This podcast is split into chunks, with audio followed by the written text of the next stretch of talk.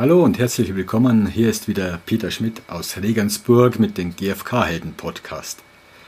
Heute ein Interview mit Jochen Hiester zum Thema gewaltfreie Kommunikation und Schule. Jochen habe ich erst hier in Niederkaufungen beim Trainertreffen kennengelernt, obwohl ich eine Übung von ihm, die Schandtatenübung, schon länger in meinen Trainings verwende. Umso mehr hat es mich heute gefreut, ihn zu interviewen und seinen Worten zu lauschen. Ja, und ich habe ihn als jemanden erlebt, der für das brennt, wofür er unterwegs ist. Aber hört selbst und los geht's.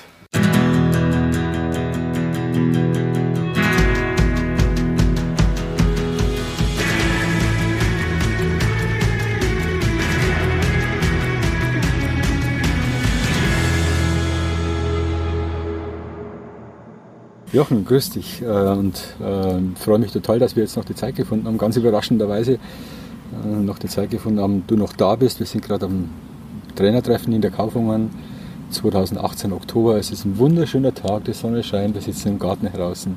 Mhm. Genieße es gerade total, du vielleicht auch, äh, dass wir die Möglichkeit haben, jetzt hier zu sitzen. Und da kann es auch sein, dass mal ein Auto vorbeifährt und die Geräusche oder das Lachen von den Leuten, die noch warten, dass sie ja, nach Hause fahren und wir jetzt das Interview führen können zu dem Thema GFK und Schule und da bist du der Fachmann. Ja, und ich freue mich, dass du mich eingeladen hast für ja, dieses Gespräch.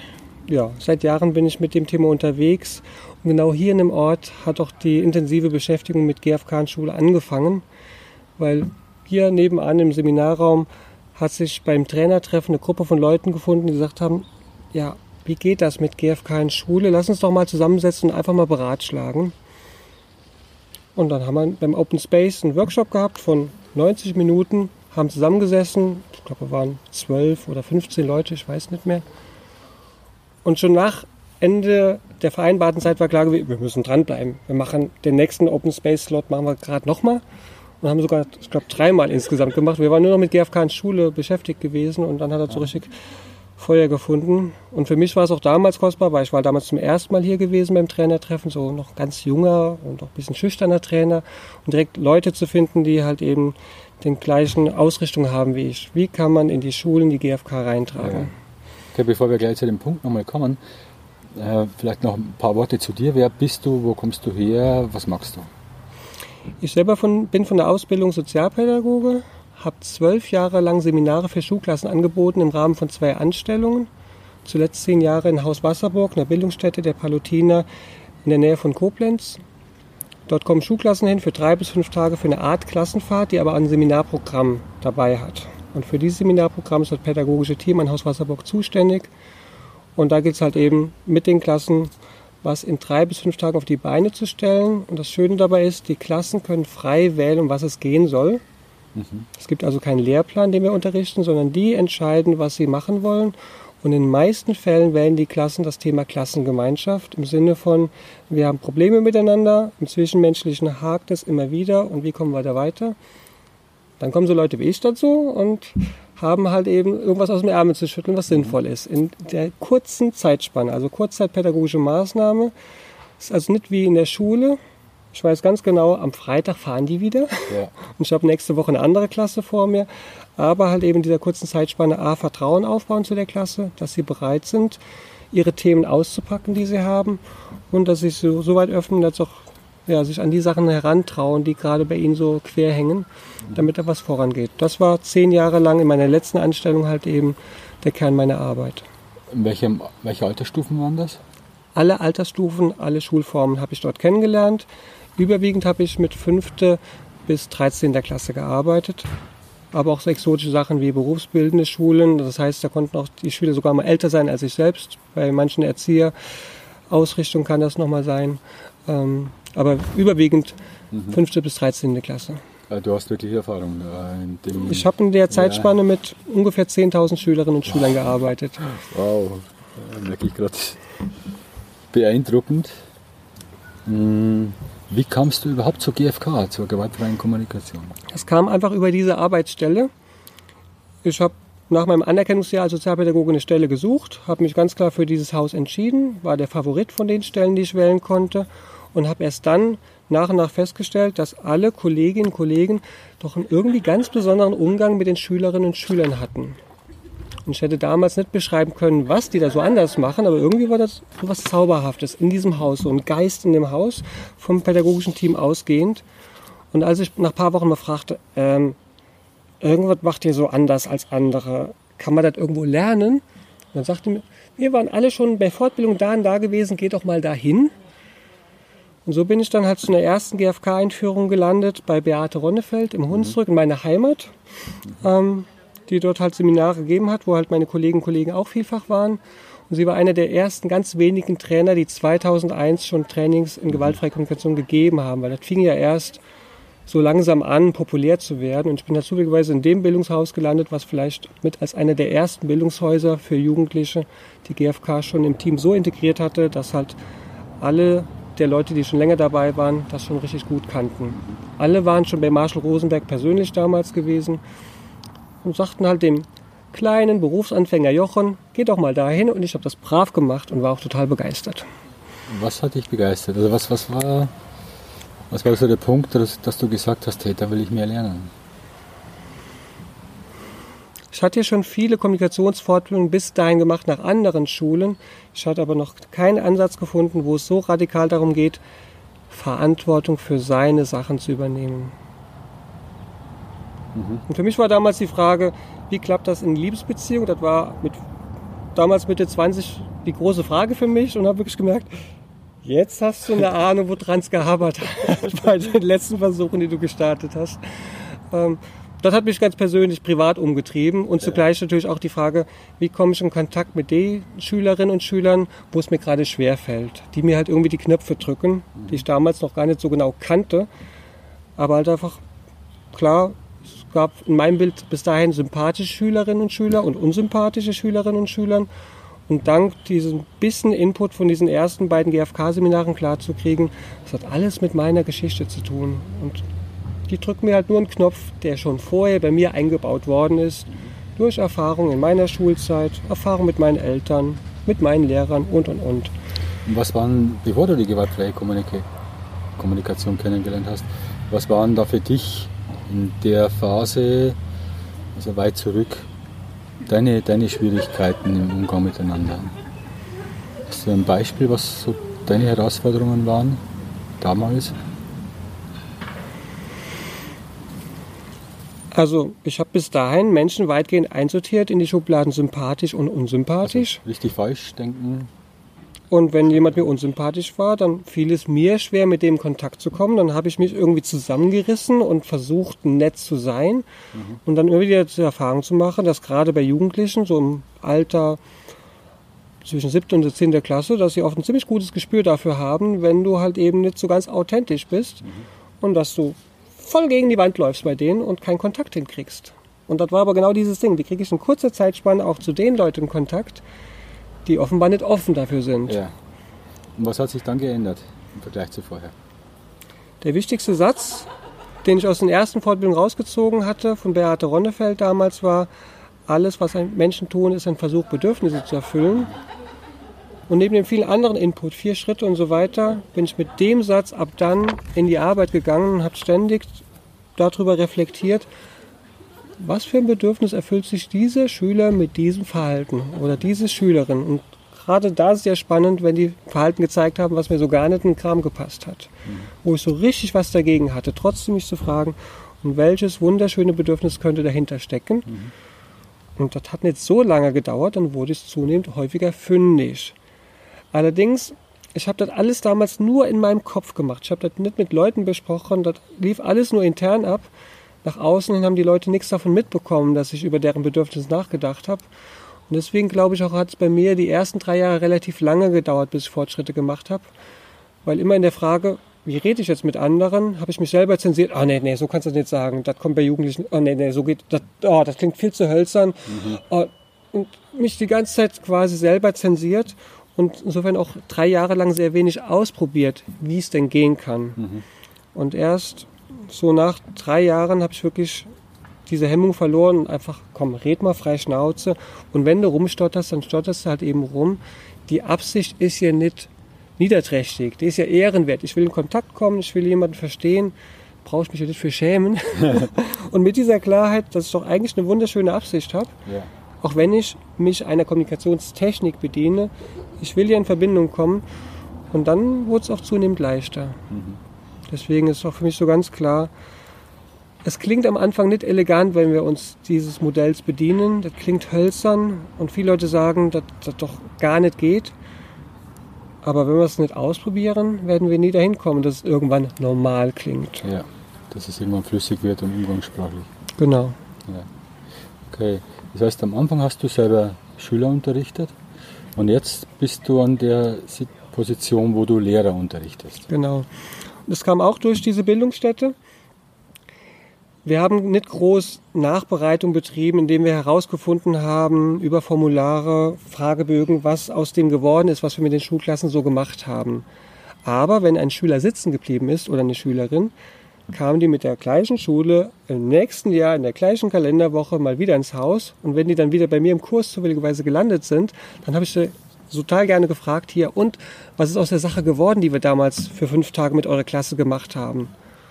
Und durch die Bank kam die Antwort, ach, ja Jochen, das war schon ganz schön bei euch, das hat Spaß gemacht, ihr wart ja auch nett. Ja, und so die Inhalte, die wir euch so mitgegeben haben, wie man Konflikte löst, nee, davon weiß ich nichts mehr. Ja. Und das habe ich halt immer und immer wieder gehört, sodass es halt meine Motivation schon gesunken ist. Ich schon sage, als ergänzendes Programm ist es schön, dass Schulklassen solche Klassenfahrten machen kann, aber will ich meine Lebenszeit darauf verwenden, den Leuten ein solches Happening zu bereiten, wo sie am Ende sich nur von merken, dass die Betreuer nett waren. Das wurde mir dann doch zunehmend zu wenig.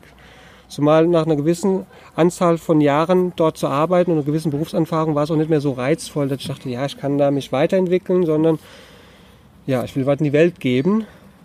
Und da war direkt die nächste Zielgruppe die Lehrerinnen und Lehrer, weil in der ganzen Zeit habe ich ja mit denen auch zu tun gehabt. Zwar nicht als die zentrale Zielgruppe, aber als die Leute, die halt die Schulklassen begleitet haben und die auch zunehmenden Leuten wie mir dann Fragen gestellt haben, hier, hm, was mache ich denn mit meiner Klasse da, wenn die so zerstritten sind? Und eher in so Gesprächen, die zwischen Tür und Angeln erfolgt sind, habe ich mich quasi in den Bereich Lehrercoaching auf einer ganz informellen, lockeren Weise, was auch gar nicht den Titel hatte, ähm, reinbegeben und gemerkt, dass ich vielen Lehrern doch durchaus was mitgeben kann. Und dann kam halt die Idee auf, mich auf diese Lehrerfortbildung mit dem Schwerpunkt gewaltfreie Kommunikation zu spezialisieren. Und meine allererste Fortbildung, die ich auch als selbstständiger Trainer gegeben habe, war dann noch prompt für ein Schulkollegium, was über Kontakte halt eben zu mir gekommen ist. Und so fing es halt eben an mit den Lehrerfortbildungen. Und es dauerte gar nicht mehr so lange, da war schon klar gewesen, ich möchte meine Anstellung als Sozialpädagoge nach und nach verringern, je mehr Aufträge reinkommen als Selbstständiger. Bis dass ich zuletzt in meiner Anstellung eine 60% Stelle hatte und als ich die noch mehr verringern wollte, hat mein Chef gesagt, so, jetzt musst du gehen. Du bist nicht mehr so voll ähm, identifiziert, du brennst nicht mehr für unsere Arbeit und er hat doch vollkommen recht gehabt. Ja. Diese Erwachsenen, äh, Arbeit mit Erwachsenen war mittlerweile viel, viel spannender. Und so bin ich halt quasi umgesattelt von dem Schwerpunkt Arbeit mit Schülerinnen und Schülern und jetzt Arbeit mit Schulkollegien und mache in erster Linie pädagogische Tage, was bedeutet, man hat ein ganzes Kollegium, einen Tag Zeit und hoffentlich hat man sogar noch ein paar Trainer mehr. Wenn das Kollegium groß sein sollte, wäre es gut, wenn man ja, pro 25 Leute gerne einen Trainer hätte, wenn es finanzierbar ist, was in Schule oft eine sehr spannende Sache ist, ob sie es finanzieren können. Genau, und das ist der wichtigste Standbein meiner selbstständigen Tätigkeit als GFK-Trainer. Also überwiegend hast du einen Tag für die Lehrer. Wenn Ja, die ja. halt eben als Kollege mich buchen. Wenn sonst eine Gruppe mich für was anderes buchen möchte, zum Beispiel am Wochenende wäre ich bereit für alles Mögliche, Mhm. aber der Hauptzugang, wie ich an solche Gruppen rankomme, ist, dass sie diesen einen Studientag oder in manchen Bundesländern heißt es pädagogischen Tag halt eben für eine Fortbildung nutzen können. Mhm. Da können sie entscheiden, welches Thema und dann kaufen sie dafür einen Referenten ein Mhm. und landen vielleicht bei jemandem wie mir. Gut. Das wird für mich spannend, weil ich habe ja auch schon mit Lehrern gearbeitet und ich höre oftmals von Kollegen, Lehrer, Puh, bloß keine Lehrer. Lehrer sind das schwierigste Klientel, was es gibt. Und da würde ich jetzt gern mehr von dir erfahren. Und zwar erstmal, was haben die Lehrer für Themen? Was bringen die für Themen mit? Was haben die für Herausforderungen, Schwierigkeiten? Was, wofür kommen die zu dir und welche Lösungen? Was, was, was wollen die haben? Was, was mhm. brauchen die? Also pauschal kann man es gar nicht beantworten. Deswegen ist mir wichtig, wenn eine Schule anfragt, mag ich zuerst mal die Person, die mich kontaktiert, der länger zuhören, was in diesem Kollegen gerade am meisten ansteht. Bei der Auftragsvergabe kann, schon. Genau, das kann nämlich sehr unterschiedlich sein. Die einen haben mhm. den Schwerpunkt darauf, dass sie selbst als Lehrkraft mit Schülerinnen und Schülern nicht so in Kontakt kommen, wie sie es haben möchten. Oder dass sie Meinungsverschiedenheiten, Differenzen, was auch immer, nicht so klären können, wie sie wollen. Und andere sagen mir, ja, das mit den Schülerinnen und Schülern ist eine Sache, eigentlich haben wir miteinander mehr Schwierigkeiten und finden keine Wege, wie wir Sachen da sinnvoll klären können, sodass es auch wirklich mal gut ist. Sondern diese Erfahrung, da schwelt ein Konflikt teilweise über Jahre oder in manchen Schulkolleginnen über Jahrzehnte und sie kommen nicht weiter darin, was den Umgang miteinander angeht. Und es führt dann so, so blöden Effekten, dass man sich aus dem Weg geht, dass Konferenzen zäh und anstrengend werden, weil es so diverse Lager gibt innerhalb des Lehrerzimmers. Mhm. Kann man teilweise in der Sitzordnung schon studieren, wie die Struktur ähm, da verläuft. Ähm, und gerade im Grundschulbereich gibt es auch vielfach die Ebene, dass halt Lehrkräfte Schwierigkeiten haben, mit Eltern der Schülerinnen und Schüler so in Kontakt zu kommen, dass was Fruchtbares bei rumkommt. Ähm, dass viele ja wirklich darunter leiden, dass sie immer härter von Eltern angegangen werden. Mhm. Also dass von Elternseite ist ein, zumindest in manchen Bereichen, ich will das nicht pauschal sagen, ein zunehmend krasseres Feindbild Lehrer oder Lehrerin gibt. Und teilweise aber auch umgekehrt, dass halt Lehrerinnen und Lehrer regelrecht Angst vor Eltern haben und da auch ein Feindbild haben, sodass halt die Gräben zunehmend größer und größer werden, was halt wirklich eine große Schwierigkeit für alle Beteiligten ist. Ja. Und das ist auch das, was mich umtreibt, dass alle Beteiligten in der Schule mehr oder weniger leiden. Wobei mhm. für mich klar ist, in der Regelschule ist das Leiden oft größer als in der freien Schule. Das ist schon ein großer Unterschied. Und innerhalb den freien Schulen gibt es auch große Bandbreiten. Ähm, und je mehr wir halt Zwänge in dem System Schule haben, und gerade die Regelschule hat zumindest recht viele Zwänge, einfach ist ja eine Veranstaltung, die letzten Endes von Staatsseite her als Behördenstruktur aufgebaut worden ist, da gibt es eine Menge Zwänge, wo alle Beteiligten darunter leiden. Die Schülerinnen und Schüler, die Lehrkräfte und die Eltern und auch die sonstigen Tätigen in Schule, die mittlerweile ja auch immer mehr werden. Pädagogische Fachkräfte, Schulsozialarbeiter, die gilt es ja auch alle zu erwähnen, die zum Glück ja in dem System mittlerweile auch mit eingebunden sind, ähm, die ja auch dazugehören. Mhm. Deswegen ist mir wichtig, dass wir das wirklich eigentlich alle Tätigen in Schulen im Blick haben und nicht nur die Lehrkräfte, auch wenn sie den größten Anteil ausmachen.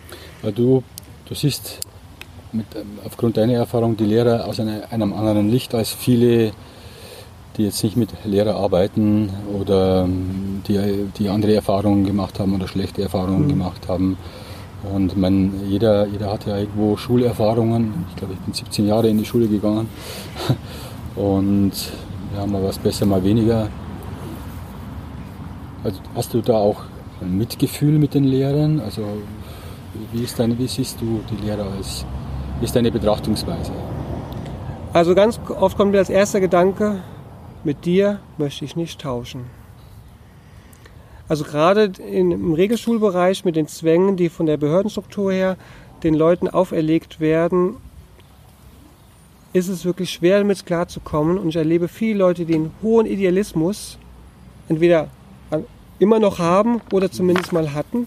Also es ist wirklich viel Idealismus, viele Leute, die wirklich was mit Herzblut erreichen wollen und die zugleich unter den Zwängen, die die Schule ihnen als Struktur auferlegt, ich habe da gerne den Fachbegriff der strukturellen Gewalt, der in mhm. Schule besteht, ja, die nicht wissen, damit klarzukommen und es ist auch schwer. Also ich würde mir auch schwer tun, wenn ich in dieses System drin wäre und ich glaube, ich als Jochen wäre auch nicht besonders geeignet für dieses System. Ich glaube, mhm. ich bin in einer ganz guten Rolle, in der ich halt eben bin. Und zugleich habe ich eine große, große Achtung vor den Leuten, die sich A, dessen bewusst sind, dass sie gefühlt gegen Windmühlen kämpfen und ich sage fachlich aus, genau ausgedrückt mit struktureller Gewalt zu tun haben und dass sie trotzdem sagen, und ich möchte diesen Beruf weitermachen, weil die Kinder mehr in meinem Herzen liegen. Mhm. Da habe ich eine große, große Achtung von Leuten, die trotzdem im System bleiben. Mhm. Und ich kann gut verstehen, wenn Leute sagen, und ich will aus dem System ausscheren. Und ich habe auch volles Verständnis für die Lehrerinnen und Lehrer, die die Schnauze voll haben und die halt irgendwie nur noch kommen, wie komme ich einfach durch die Woche durch mit möglichst wenig Energieaufwand. Mhm. da gibt es ja Zungen, die behaupten, es gibt zwei Arten von Lehrer. Die eine, die ausgebrannt sind und die einen, die halt noch nicht ausgebrannt sind. Mhm. Und ich finde es zutiefst traurig. Ich finde es mhm. wirklich traurig, dass ähm, ja, wir Strukturen in unserem Staat haben, der das Leiden aller Beteiligten in Schule so wenig im Blick hat und so wenig sich dafür stark möchten, machen möchte, wie man das Leid reduzieren kann. Mhm. Und vieles davon ist definitiv menschengemacht, ist kein Schicksal.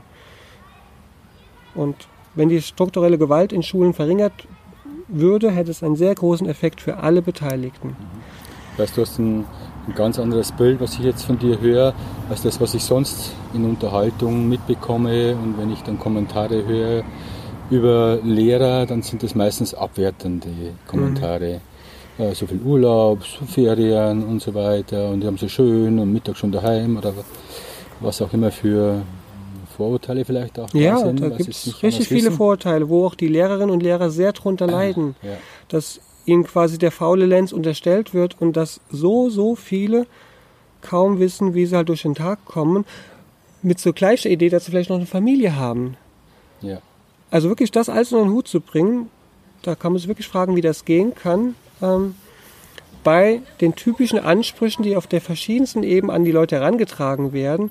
Deswegen ist für mich eine große Ausrichtung, und ich habe mich dann in meinen ersten Lehrerfortbildungen gar nicht getraut zu sagen, meine Ausrichtung ist, dass sie ihren Beruf mehr genießen können. Mhm. Ich wollte das erst gar nicht aussprechen, kann ich das überhaupt sagen? Habe aber gemerkt, ja, da springen die Leute drauf an. Wie geht das mit diesem Genießen des Berufs? Und ein wesentlicher Faktor ist, dass man dahin kommt, sich von den Erwartungen zu distanzieren, die an einen herangetragen werden weil man wird diesen Erwartungen gar nicht alle gerecht. Das ist mhm. ein Ding der Unmöglichkeit, den unterschiedlichen Erwartungen von der Schulbehörde, von Schulleitung, Kollegen und Kollegen, den Eltern womöglich und den Schülerinnen und Schülern. Wenn man den allen gerecht werden wollte, das ist unlösbar. Es kommt für mich noch die Frage, ähm, ich komme aus Bayern und mit meinen Gesprächen mit Lehrern höre ich, dass es die letzten Jahre immer schlimmer geworden ist. Also dass viel, viel mehr Organisations- Aufwand dazu kommt.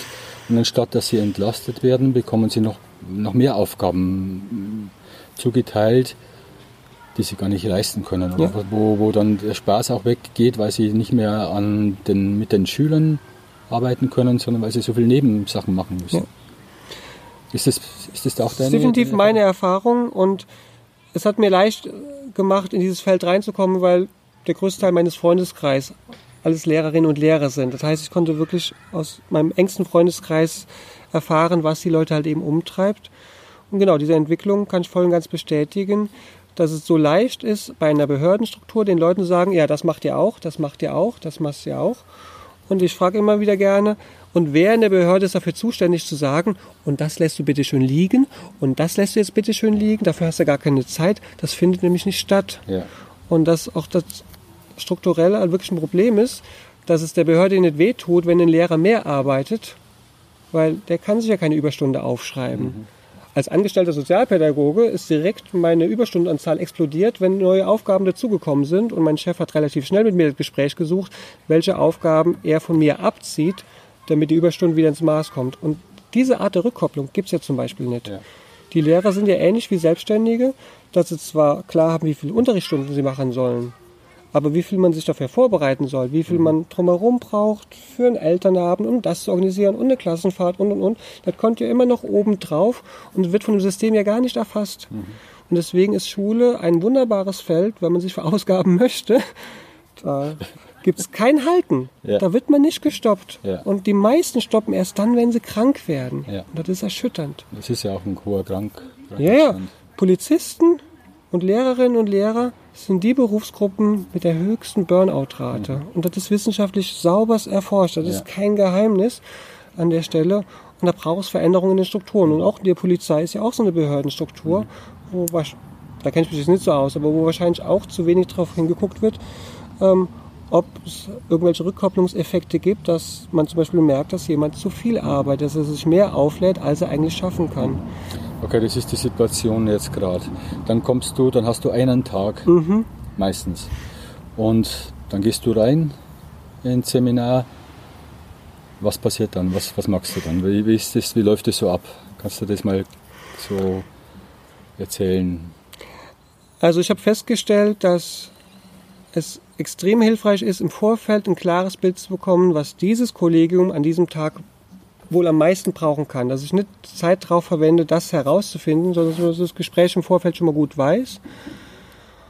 Und in den meisten Fällen komme ich zu dem Schluss, was den Leuten sehr, sehr gut hilft, ist klar zu bekommen, der Unterschied zwischen Strategie und Bedürfnissen. Mhm. Nach dieser These, die ich schon gebracht hatte, alles, was Menschen tun, ist ein Versuch, Bedürfnisse zu erfüllen. Dass sie genau das einüben, welche Bedürfnisse erfülle ich mir selbst mit einer bestimmten Strategie oder was für Bedürfnisse erfüllt sich ein Schüler mit einem Verhalten, was mir so gar nicht in den Kram passt? Was erfüllt er sich mit dieser Strategie? Und diese Schlüsselunterscheidung der GfK reicht oft vollkommen aus, um den ganzen Tag Sachen ans Laufen zu bringen, was jetzt diesem Kollegium hoffentlich am meisten bringen kann. Und je mhm. nachdem, welche Ausrichtung sie haben, diese Schwerpunkt Konflikte mit Schülern oder Konflikte innerhalb des Kollegiums, ich werde bei dieser gleichen These wahrscheinlich bleiben und das halt eben mit verschiedenen Facetten beleuchten. Mhm. Und ich will den Lehrerinnen und Lehrern Wege aufzeigen, wie sie mehr Mitgefühl für sich selbst entwickeln können. Nach meiner Erfahrung ist es regelrecht so eine Krankheit in diesem Beruf, dass Leute einen sehr kultivierten inneren Kritiker, eine kultivierte Kritikerin in sich haben. Also wie sie angehalten werden, von ihrer Berufsrolle her Lehr Schülerinnen und Schüler zu bewerten, gibt es oft eine sehr starke Selbstbewertung und das heißt vor allem eine Selbstabwertung. Im Sinne von, ich bin nicht gut genug, ähm, ich bin nicht schnell genug, ähm, ich bin nicht organisiert genug, die anderen können das alle besser wie ich. Und den Leuten Wege aufzuzeigen, dass diese Selbstabwertungsspirale nicht sein muss, sondern dass sie mit Hilfe von Bedürfnissen diese Spirale durchbrechen können. Das halte ich für einen großen Segen, der an so einem Tag passieren kann. Ja. Und er erklärt natürlich ganz viele andere Sachen noch nicht, zum Beispiel, wie ich jetzt mit dem Schüler mehr in Kontakt kommen kann. Mhm. Aber dieses, die Gewalt gegen sich selbst zu beenden, wie man es auch von Mahatma Gandhi als einen Ausspruch kennt, das in die Schulen reinzutragen, halte ich für unglaublich sinnvoll und den Leuten erstmal klar zu machen, ja, ihr Leute tut euch selbst Gewalt an mit der Art und Weise, wie ihr über euch selbst denkt. Ja. Und das gilt es halt eben mal zu erleben, wie man aus so einer Selbstabwertungsspirale rauskommt. Mhm. Weil Menschen, die sich selber stark abwerten, denen fällt es auch extrem schwer, Mitgefühl für andere Leute, zum Beispiel für Schülerinnen und Schüler zu entwickeln. Ja. Also es hängt ganz klar zusammen und ich mag gerne mit den Leuten anfangen, die anwesend sind bei einer Lehrerfortbildung und das sind die Lehrerinnen und Lehrer. Mhm. Und ich glaube, das ist das Sinnvollste, was ich tun kann, wenn ich dazu beitragen möchte, dass die Schule generell ein gewaltfreierer Ort ist, als sie bisher ist. Mhm. Weil die strukturelle Gewalt kann ich mit einem Fortbildungstag nicht beenden, ja. aber das, was die Leute mit sich selbst machen. Mhm. Das heißt, du als erstes klärst du mit dem Auftraggeber, was ist das Problem, das Hauptproblem bei denen. Dann ist deine Hauptaufgabe an diesem einen Tag die Unterscheidung von auf der einen Seite Strategien, also Handlungs, Handlungen, die sie selber oder andere mhm. tun, zu unterscheiden. Äh, was sind die Anliegen dahinter, die Bedürfnisse? Ja. Ja. Und das dritte, einer der Hauptpunkte noch, diese Selbstabwertung zu unterbrechen und denen Wege aufzuzeigen, wie sie mit sich selber mitfühlender umgehen können. Und daher eingehen, ein neues Mindset, ein anderes Denken, andere genau, Bewertungen genau, genau. vorzunehmen. Ähm, in den einem Tag schaust du dir die anderen Schritte auch noch an, also Bewertung, Beobachtung, Gefühl, Pseudo-Gefühl, Bitten. Ist das noch, hast du da noch Platz dafür? Wenn es gerade jetzt danach schreit, einen dieser anderen Schritte noch mit nur zumindest zu erwähnen. Mache ich das gerne. Ja. Aber im Grundsatz meines Trainings ist, ich will nichts erklären, was wir nicht auch anschließend üben mhm. und ins Fühlen bringen. Das heißt, Weil die reine Erklärung ohne dieses Drumherum hat so wenig Effekt, da mag ich gar nicht Zeit drauf verwenden. Deswegen, mhm. wenn ich klar habe, ach ja, wir könnten jetzt noch mal Beobachtung und Bewertung ein paar Beispielen und nochmal den Unterschied fühlen, wie es auf mich wirkt, ob der eine so mit mir redet oder so mit mir redet. Mhm. Wenn ich dafür noch die Zeit habe, baue ich es gerne an. Ansonsten bleibe ich lieber bei diesem einen Ding und mache es noch ein bisschen gründlicher. Mhm. Weil die Kunst ist ja, das Gelernte wirklich in den Alltag zu transferieren. Und dass ich dann eher den Leuten Wege aufzeige, was können sie jetzt in ihrem Alltag verändern, dass sie das Gelernte wirklich auch in Zukunft umsetzen. Weil wenn mhm. sie es nicht tun, werden sie es vergessen. Mhm. Und dann hatte der Tag, den ich da gemacht hatte, keinen großen Effekt. Das heißt, du, du gehst vom methodisch-didaktischen her, gehst du so nach dem Grundsatz, so viel Theorie wie nötig und ja. so viel Praxis wie möglich. Genau. Und das ist auch wirklich meine Erfahrung, dass Lehrer und Lehrer ganz schnell sehr, sehr müde werden, sobald es zu viel Theorie ist. Mhm. Und ich glaube, weil sie auch schon vielfach in anderen Fortbildungen viel zu viel Theorie gehört haben und ich tue gut daran, diesen Fehler nicht schon wieder zu machen. Ja. Ähm, ein bisschen Theorie brauchen wir aber, weil wenn wir den Leuten gar nichts Neues beibringen, ja. einen neuen Mindset, wird auch nicht viel Neues passieren. Dann erreicht man auch die Menschen nicht, die eher auf dem intellektuellen Kanal lernen. Genau, und da, das ist oft der, der leichte Zugang, wo ja. man die Lehrer gut erreichen kann, weil sie oft in dem Bereich ja gut trainiert sind. Mhm. Das heißt, es braucht ein bisschen neues Futter und dann aber viel trainieren dessen, ähm, dass das neue Futter in den Alltag integriert werden kann. Und gegen Ende einer Fortbildung lege ich oft den Leuten nahe, sich zu überlegen, ob sie bereit sind, in Zukunft zum Beispiel dreimal die Woche sich zehn Minuten Zeit zu nehmen, um auf eine bestimmte Weise Tagebuch zu schreiben. Und wenn jetzt der Zeitpunkt gekommen ist, dass ich sage, okay, stell mir den Wecker, nehme mir jetzt zehn Minuten Zeit, Stift und Papier, dann frage ich mich, was gab es heute an Konflikten, die mich jetzt noch irgendwie umtreiben? Und dann kläre ich lediglich, welche Bedürfnisse von mir sind in diesem Konflikt auf der Strecke geblieben, sind zu kurz gekommen was könnten wohl die Bedürfnisse der anderen Seite sein, zum Beispiel eines Schülers, einer Schülerin, wenn ich an einen Konflikt mit der Person denke. Was könnten wohl deren Bedürfnisse sein? Und schon sind die zehn Minuten bei einem Anfänger, einer Anfängerin rum. Ja. Aber das wiederholt zu tun, mhm. ist der größte Effekt, den sie mit so wenig Zeitaufwand erreichen können. Ja. Und da kann man sich mal ein paar Wochen sinnvoll mit beschäftigen. und ich kenne ja Lehrerinnen und Lehrer, die wirklich nur einen Tag bei mir hatten und dann ein paar Monate später zum Vertiefungsseminar gekommen sind und gesagt haben, ja, ich habe deine Empfehlung ernst genommen, ich habe das praktiziert, dreimal die Woche zehn Minuten und ich frage mich dann ein paar Monate später, wow, wie viel hast du in der Zeitspanne geschafft? Ich finde das erstaunlich, aber das Tun ist eine wichtige Zutat. Viele Leute würden eher sagen, ach ja, ich kann ja mal ein GFK-Buch lesen in der Zeit oder nochmal ja. bei YouTube ein Video gucken. Kann man auch machen in zehn Minuten, aber der Effekt ist so viel größer, wenn man dieses Handwerkzeug anwendet, als dass man drüber liest. Ja. Mein Vergleich, den ich in Fortbildung gerne bringe, ist, wenn die Leute bei mir das Jonglieren mit fünf Bällen lernen wollten, und wir haben nur einen Tag Zeit, dann werde ich ihnen Bälle in die Hand drücken und sagen, lass uns den Ball mal hochwerfen und mit der gleichen Hand wieder auffangen.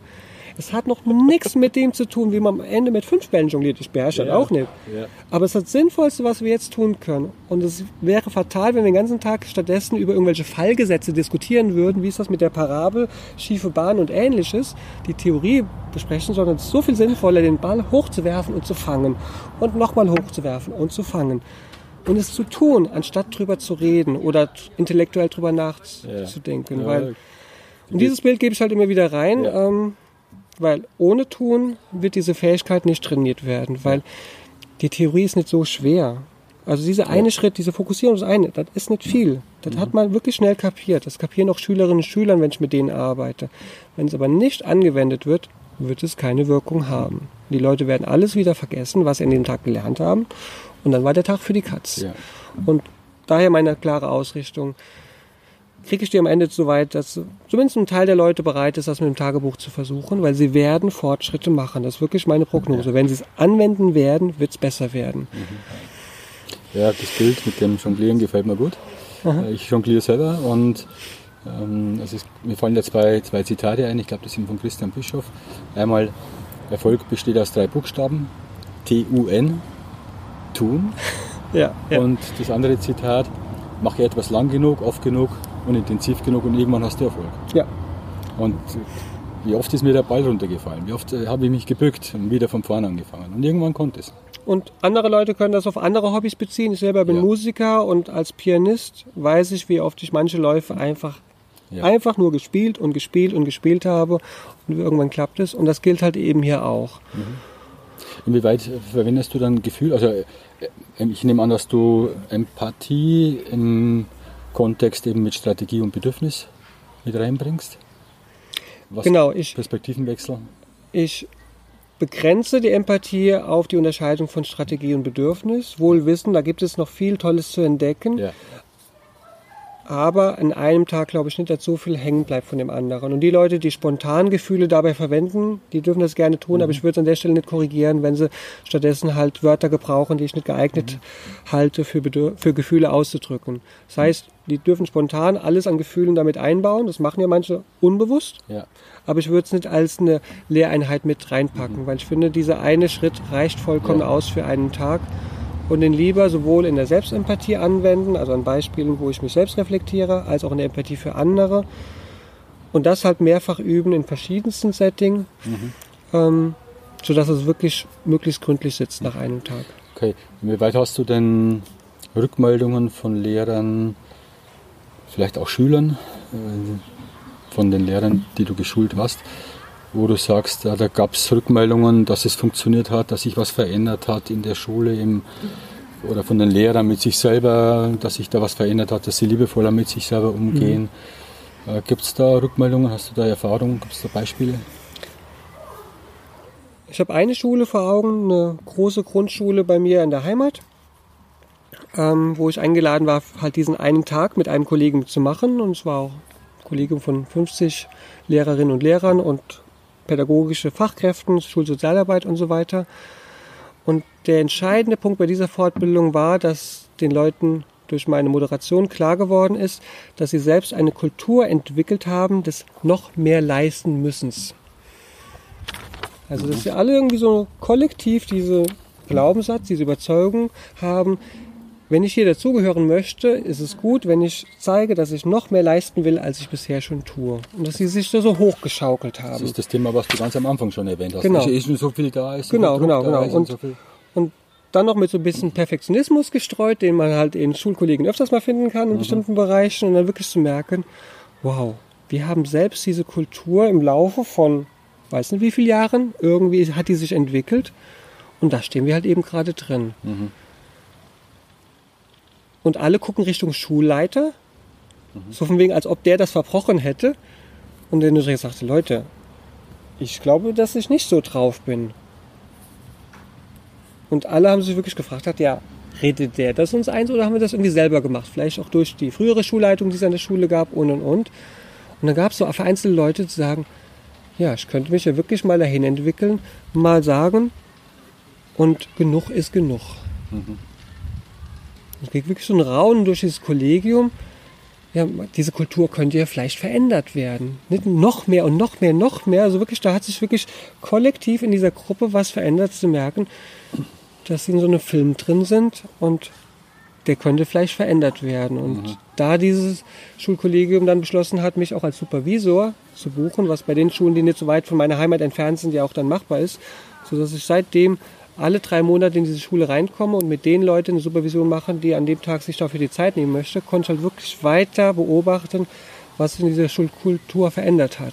Und das ist halt wirklich so mit das Stärkste, was ich erlebt habe, dass man mit einem Tag vielleicht die Initialzündung, ja. mehr nicht, aber immerhin das vielleicht liefern kann, dass sich eine wirkliche Kultur in dem Denken der Kolleginnen und Kollegen verändern kann, mhm. dass sie zumindest merken, ein Teil des Dramas, nicht das ganze Drama, aber ein Teil des Dramas machen wir mit unseren Köpfen, mhm. weil wir auf eine bestimmte Weise denken und dieses Denken kann sich verändern, gerade so eine kollektive Denke, so ein Mindset und das ist stark. Also wirklich, da erlebe ich mich als besonders wirksam, das ist somit die größte Freude in meinem Tun, wenn mhm. ich als Zeuge eines solchen Prozesses sein kann. Mhm.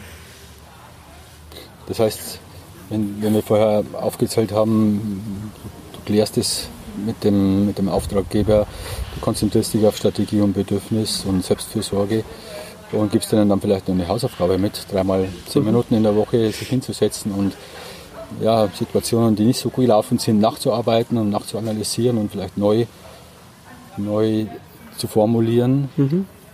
dass dein Ziel, was du damit versuchst zu erreichen, ist, im Hirn dieser Menschen ein anderes Bewusstsein zu entwickeln, ein anderes Denken mhm. zu installieren oder äh, Impulse zu geben, dass die die Bewertung über ihr eigenes Verhalten, so eine Reflexion stattfindet und dadurch eine Veränderung mhm, genau, eintritt. Ja. Veränderung von Lehrern mit sich selber und Veränderung mit den Schülern, mit, mit den Kolleginnen, mit Genau, Eltern. und es kann sein, dass wir den ganzen Tag gar nicht über Schüler sprechen Und dass ich aber trotzdem glaube, jemand, der sich weniger abwertet wie bisher, mhm. wird mit anderen Menschen anders umgehen. Mhm. Zwangsläufig. Ich kann jetzt sagen, wie schnell es geht. Ja. Da kann ich kein Versprechen abgeben.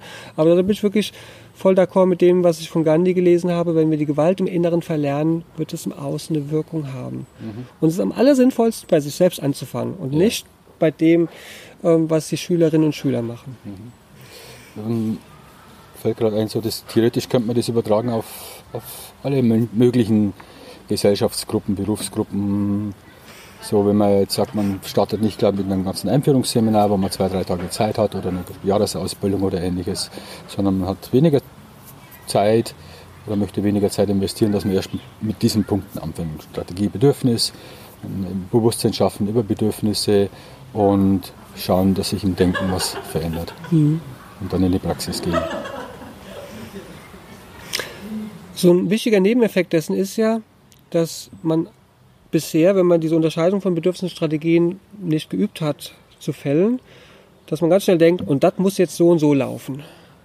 Ich habe beschlossen und jetzt muss meinen Kopf hier durchsetzen. Strategieebene, Handlung. Strategieebene. Ja. Und wenn ich das halt eben als Lehrkraft denke, kann es gut sein, dass der Schüler denkt, und ich will aber nicht. Ich habe eine andere Strategie. genau. Und dann knallen da zwei verschiedene Strategien zusammen und es geht erstmal keinen Schritt weiter. Ja. Und da klar zu kriegen, welches Bedürfnis steckt denn dahinter, dass ich denke, der Schüler oder die Schülerin müsste jetzt das und das tun, das ist zuerst mal richtig schwer. Aber wenn da eine Flexibilität entsteht, wenn ich erkennen kann, um welches Bedürfnis es geht, und ich da halt eben ein bisschen entspannter werde, kann allein deswegen es schon passieren, dass der Schüler auf einmal bereit ist, etwas zu tun, was er vorher mhm. nicht bereit war, nur weil ich meine Denke verändert habe. Ich habe noch gar nicht anders geredet, Kinder, Jugendliche sind wie Wasser, sie finden die undichte Stelle, ist ja so ein Merksatz in der Pädagogik und das gilt da auf jeden Fall. Wenn ich in meinem Herzen eng bin und meinen Kopf durchsetze, da gibt es zwar manche Schülerinnen und Schüler, die nachgeben, aber manche sagen, und jetzt erst recht, wenn du den Machtkampf haben willst, kannst du den Machtkampf haben. Ja. Und dann sind wir in dem Schlamassel drin, der ja so anstrengend ist in dieser Berufsrolle. Und dass wir als Erwachsene klarkriegen, wie oft wir selbst den Machtkampf angezettelt haben, weil wir dachten, das muss jetzt so und so laufen. Ja. Ja, wunderbar, weil das ist, äh, wenn ich jetzt äh, daran denke, es sind Zuhörer dabei, die, das sind Lehrer, ähm, die können sich auf den Punkt fixieren, äh, fokussieren und auch wenn Schüler zuhören ähm, oder auch Eltern zuhören, dass sie Lehrer einfach aus einem anderen Licht sehen dann auch. Ja. Okay. Gibt es einen, einen, einen Buchtipp, wenn jetzt Lehrer zuhören? Also ich finde es auch spannend, jetzt, wenn jetzt Trainer zuhören, die im Kontext der gewaltfreien Kommunikation unterwegs sind und auch in Schulen eingeladen werden und die, die das jetzt hören, wie du deine Struktur aufbaust, wie du das machst, weil meistens hat man nicht lange Zeit. Mhm. Ja, manchmal, ich war mal bei Vodo, hatte ich nur drei Stunden Zeit. Ähm, und fand es am Schluss schon spannend, dass eine Lehrerin zurückgemeldet hat, eine relativ junge Lehrerin, die gesagt hat, aha, also mir ist jetzt bewusst geworden, ich habe gar nicht, ich, hab, ich wusste gar nicht, dass ich Bedürfnisse habe. Ich habe hab das nie, habe mich nie damit beschäftigt, habe mir nie einer gesagt. Ich meine, es ist eine studierte Lehrerin, also das ist ja. verrückt. Und da ein Bewusstsein zu erweitern. Mhm. Und überhaupt, das sind ja schon, das ist ja schon Erfolgserlebnisse. Wenn nach drei Stunden sowas passieren kann. Gibt es Bücher oder ein Buch, das du empfehlen kannst zu dem Thema? Je nachdem, von welcher Schulform jemand kommt. Wenn Leute in freien Schulen unterwegs sind, kann ich ganz klar empfehlen, das Buch von Marshall Rosenberg selbst, Erziehung, die das Leben bereichert, mhm. weil er da wirklich das Ideal skizziert, wie er sich unter optimalen Bedingungen eine Schule vorstellt, wo ein partnerschaftlicher Umgang von den Erwachsenen und den Kindern und Jugendlichen praktiziert wird, soweit man es halt eben sich vorstellen kann. Insbesondere bei der Frage, können wir Kindern und Jugendlichen selbst mit einbeziehen in die Frage, was sie lernen wollen? Oder müssen wir denen das irgendwie schmackhaft machen, vorsetzen und und und? Da gibt es ja auch in freien Schulen ein großes Spektrum. In Regelschulen, wenn ich Leute in dieser Schule dieses, den Leuten das Buch empfehle, denken sie, das geht ja bei mir eh nicht. Ich bin ja in der Regelschule, ich muss ja meinen Lehrplan machen, das geht ja gar nicht. Und da empfehle ich oft einfach sich mal mit GFK beschäftigen. Das heißt, man kann bei jedem Einführungsbuch anfangen, zum Beispiel im Standardwerk von Marshall Rosenberg. Ich finde es immer noch richtig gut geschrieben, mhm. mit schönen Beispielen. Ich mag die Art und Weise von Marshall Rosenberg, die er in die Welt gebracht hat. Ich mag seinen Humor mhm. und sich einfach das rauspicken, was man gerade glaubt, für hilfreich einzuschätzen. Mhm. Also, dass man eine Idee hat, ich muss jetzt das alles lernen und dann klappt das, sondern einfach wählerisch sein, rauspicken, was einen berührt und damit rumexperimentieren. Mhm. Okay. Und diese Spanne habt es, die Regelschule ist halt wirklich weit von dem entfernt, was Marshall Rosenberg sich vorstellt, wie Schulen ja. hätten sein können. Und zugleich kann man ja gucken, und welchen Schritt, welchen Teil davon mag ich gerne mal ein bisschen ausprobieren. Mhm. Und sich auch mit diesem Teil zufrieden zu geben und sich nicht direkt wieder zu überfordern. Das ist ja die große mhm. Gefahr von Lehrerinnen und Lehrern. Wenn sie eine neue Heilslehre, ich sag mal bewusst äh, mit diesem Begriff für sich gefunden haben, gibt es viele, die sich dann voll so reinstürzen wollen und dann mal wieder in der Überforderung landen, weil sie die Begrenztheit ihrer Kapazitäten nicht im Blick hatten, die mhm. oft ziemlich begrenzt sind. Deswegen ist für mich eine wichtige Frage, wie können die überhaupt aus dieser Begrenztheit ihrer Kapazitäten rauskommen, weil sie so zu sind mit Arbeit noch und nöcher und Ansprüchen, sondern eher mal alles Mögliche runterschrauben, mhm. mal fünf gerade sein lassen, damit überhaupt mal der Kopf überhaupt frei wird, was Neues ausprobieren. Ja. Weil wir brauchen Energie, wenn wir Veränderungen bewirken wollen. Gerade bei inneren Prozessen, bei der Veränderung eines Mindsets brauchst du irgendwelche übrige Energie. Wenn ich die nicht habe, wird das wahrscheinlich nicht klappen. Ja, ja. Hast du grundsätzliche Empfehlungen für Menschen, die sich mit gewaltfreier Kommunikation beschäftigen oder auch vielleicht, äh, wenn jetzt Lehrer zuhören und sagen, möchte mehr wissen oder mehr einsteigen und das üben? Also ein Tipp gerade für den Bereich gewaltfreie Kommunikation im Bereich Schule, den habe ich von Nada Ignatovic Savic, einer langjährigen Freundin von Marshall Rosenberg, ähm, gehört bei einem Workshop 2009 in der Schweiz. Und sie sagte eigentlich nur einen Satz, habt Spaß. Wenn ihr in der Schule irgendwas verändern wollt, egal an welcher Stelle ihr sitzt, ob ihr Lehrerin, Lehrer seid, ob ihr in der Schulbehörde irgendwie aktiv seid oder als die schulexternen Trainerin, Trainer, wer auch immer, ihr braucht Ressourcen für diesen Veränderungsprozess. Mhm. Systeme zu verändern und gerade jetzt die Regelschule mit dieser Behördenstruktur, das ist ein richtig zähes Unterfangen. Mhm da brauchst du viele, viele kleine Schritte und Leute, die halt eben Ressourcen im Hinterkopf haben. Und dafür brauchen wir Gruppen, die uns nähren und vielleicht auch Gruppen, wo wir auch was reingeben können. Und wenn wir eine solche Gruppe haben, die uns nährt, wo wir auftanken können, dass wir zum Beispiel als eine kleine Gruppe von Lehrerinnen und Lehrern einer Schule sagen, hier, lass uns selbst eine Gruppe sein, lass uns Wege finden, wie wir uns gegenseitig den Rücken stärken können in unserer Absicht dass wir uns gegenseitig auftanken und mhm. dass wir auch wirklich Spaß haben, dass wir lachen können, dass das auf keinen Fall zu kurz kommt, auch wenn die Aufgabe schwer ist. Mhm. Nur so haben wir eine Chance, sowas zu verändern. Deswegen, das ist wirklich der generelle Tipp für Leute, die Systeme verändern wollen. Als erstes Wege finden, wie wir Spaß in einer näherenden Gruppe haben können. Ja, also Spaß und ein, eine Unterstützergruppe suchen, Gemeinschaft suchen, die einem dabei helfen. Genau. Das finde ich ganz witzig, weil ich habe ja schon öfters Interviews geführt und das ist ein Tipp, den ich immer wieder bekomme oder den die Interviewgäste immer wieder sagen, holt euch Unterstützung, sucht euch Gleichgesinnte, ja. GFK-Hotline, wo ihr anrufen könnt, mal abkotzen könnt, wo jemand zuhört und so weiter.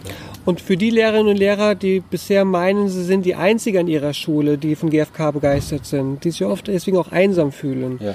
die können sie erstmal gucken, gibt es denn Kolleginnen, die zumindest sich mit ähnlichen Themen beschäftigen, mit Themen, die eine ähnliche Haltung als Ziel haben, wie mhm. die GfK es anstrebt. Dann kann man mhm. sich zumindest mal mit geistesverwandten Leuten zusammensetzen. Mhm. Oder man mit den heutigen technischen Kommunikationsmitteln per Skype und so kann man Leute finden, mit denen man sich regelmäßig halt eben auch so dann trifft, virtuell. Mhm. Ist ja wirklich möglich. So, das, man kann ja nicht sagen, es gibt keine Menschen, mit denen ich mich treffen kann. Ja, mit virtuell gibt es garantiert Menschen. Ja.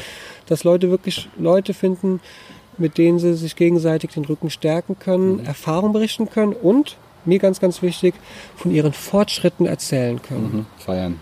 Feiern, ja. ja. Es ist so eine nährende Kraft, ja. wenn wir davon erzählen, was gelungen ist, anstatt dass wir uns mal wieder erzählen, was schon wieder schiefgelaufen ist. Mhm.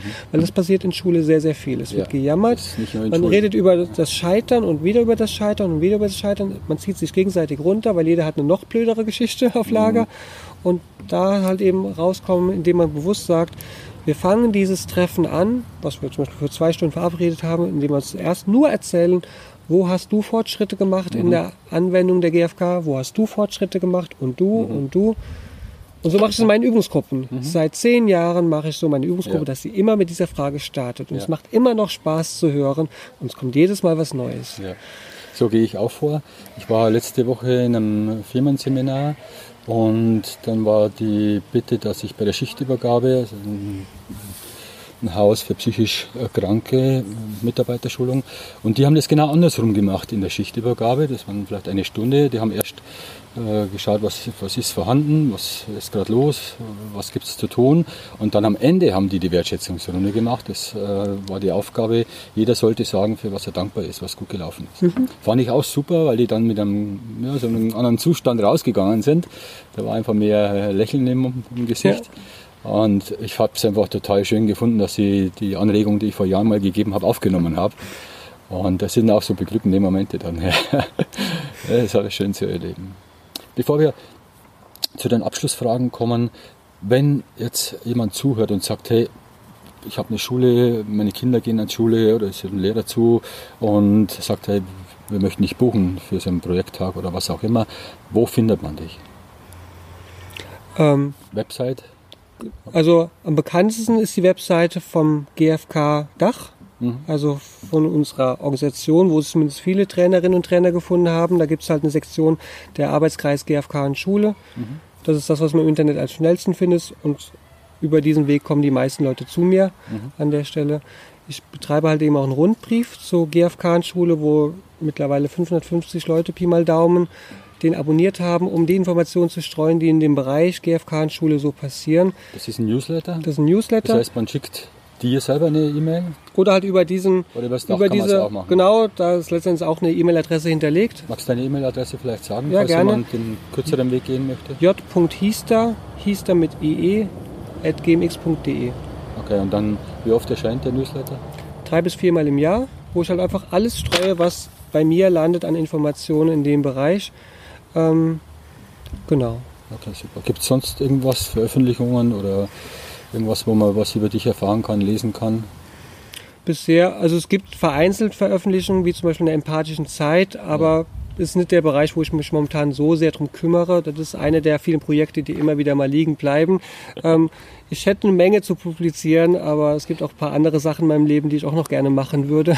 Ja. Und deswegen, das ist eher eins der Sachen, die liegen bleiben.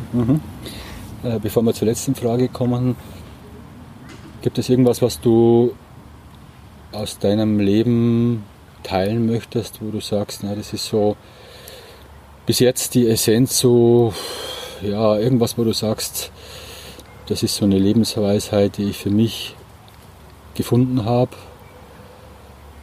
wo du sagst, das wäre interessant vielleicht für andere als Inspirationsquelle. Ich könnte jetzt viel reden. ich kann dir sagen, die mich momentan am meisten umtreibt, Ja, ist die Erfahrung, ähm, wenn ich mich in eine Sache nur halb reinschmeiße, wird ziemlich wenig passieren. Mhm.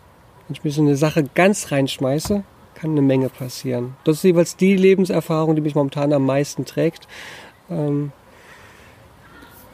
Wie finde ich raus, was mich am meisten vorantreibt? auch hier, ich glaube, das Schwerste dabei ist, die Sachen loszuwerden, die in meinem Kopf rumspuken, die ich als ein Müssen und ich sollte und das gehört sich so. Also ich glaube, wir müssen in erster Linie, also müssen, ah, da war es schon wieder, Ja, wenn wir den ganzen Ballast loswerden, den wir so im Kopf haben, wie ich muss, ich sollte, andere wollen von mir, bla bla bla, Mhm.